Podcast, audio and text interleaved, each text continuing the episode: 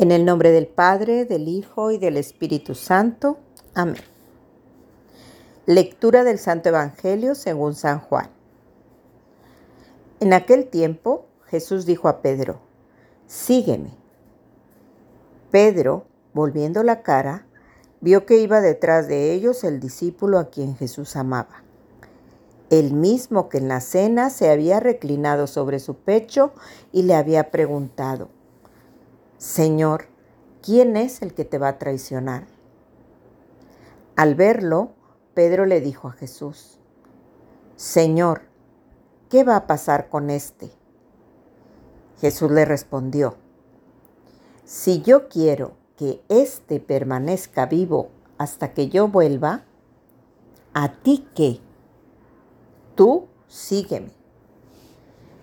Por eso comenzó a correr entre los hermanos el rumor de que ese discípulo no habría de morir. Pero Jesús no dijo que no moriría, sino, si yo quiero que permanezca vivo hasta que yo vuelva, ¿a ti qué? Este es el discípulo que atestigua estas cosas y las ha puesto por escrito. Y estamos ciertos de que su testimonio es verdadero. Muchas otras cosas hizo Jesús y creo que si se relataran una por una, no cabrían en todo el mundo los libros que se escribieran. Palabra del Señor. Gloria a ti, Señor Jesús. Muy buenos días, hermanos y hermanas. Les saluda Silvia Valdés, discípula misionera Verbum Dei en la ciudad de Monterrey, Nuevo León. Por la gracia de Dios, comparto con ustedes en este espacio de palabras de vida desde el Evangelio según San Juan, capítulo 21, versículos del 20 al 25. Siempre que escucho este Evangelio me llama la atención esa pregunta que le hace Jesús a Pedro. ¿A ti qué? Porque la entiendo como una expresión muy, muy coloquial, muy, muy este, usada entre los amigos cuando se están hablando francamente. ¿A ti qué? Y es que Jesús así es de directo y a mí me encanta que sea así. Porque, ¿qué está haciendo Pedro? Jesús le dice, sígueme y él en lugar de decirle, ah, sí, Señor, claro, te voy a seguir, yo quiero continuar esto que tú nos has enseñado, nada.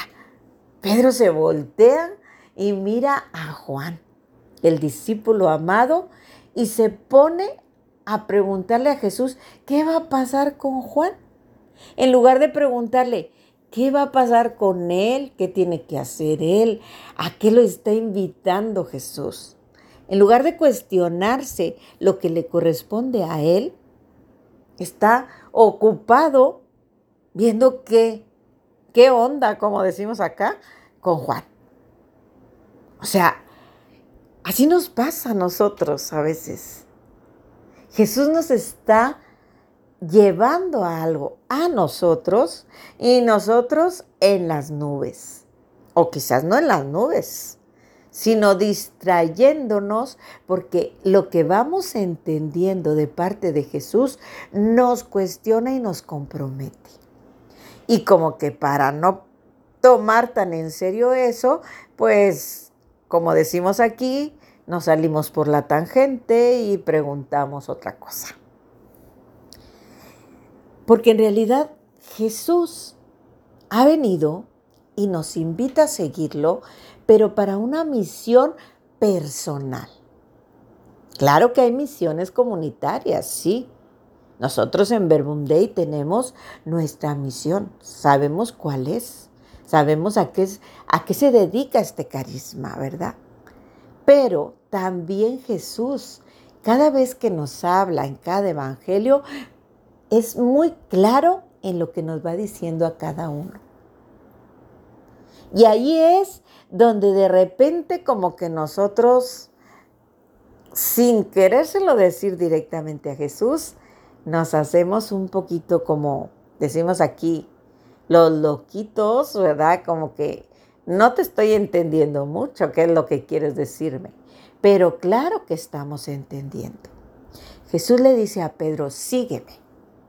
Y cuando Pedro escucha esto, pues como supongo yo, no sabe a lo que le va a entrar y pues mejor dice, a ver, a ver, vamos a ver si a Jesús se le olvida un poquito esto que me está diciendo. En realidad, no es que tengamos que desentendernos de nuestros hermanos, no, sino que tenemos que ser muy precisos en lo que Jesús nos está pidiendo. Si te está pidiendo a ti directamente, ama, pues ama. No estés pensando si el otro te ama para tú empezar a amar. Si te está pidiendo perdona, pues perdona. No estés esperando que el otro venga y te pida perdón o inicie la conversación para que tú puedas ir a pedirle perdón. Claro que Jesús es claro, bien claro, bien preciso. Él sabe perfectamente qué es lo que necesitamos, qué es lo que nos está pidiendo. Y a cada uno nos lo pide por nuestro bien. Jesús tiene en nosotros puesta la mirada porque nuestro Padre Dios tiene un plan perfecto para cada uno de nosotros. Y Él sabe que cada uno de nosotros tenemos que hacer eso para que el plan de salvación se complete.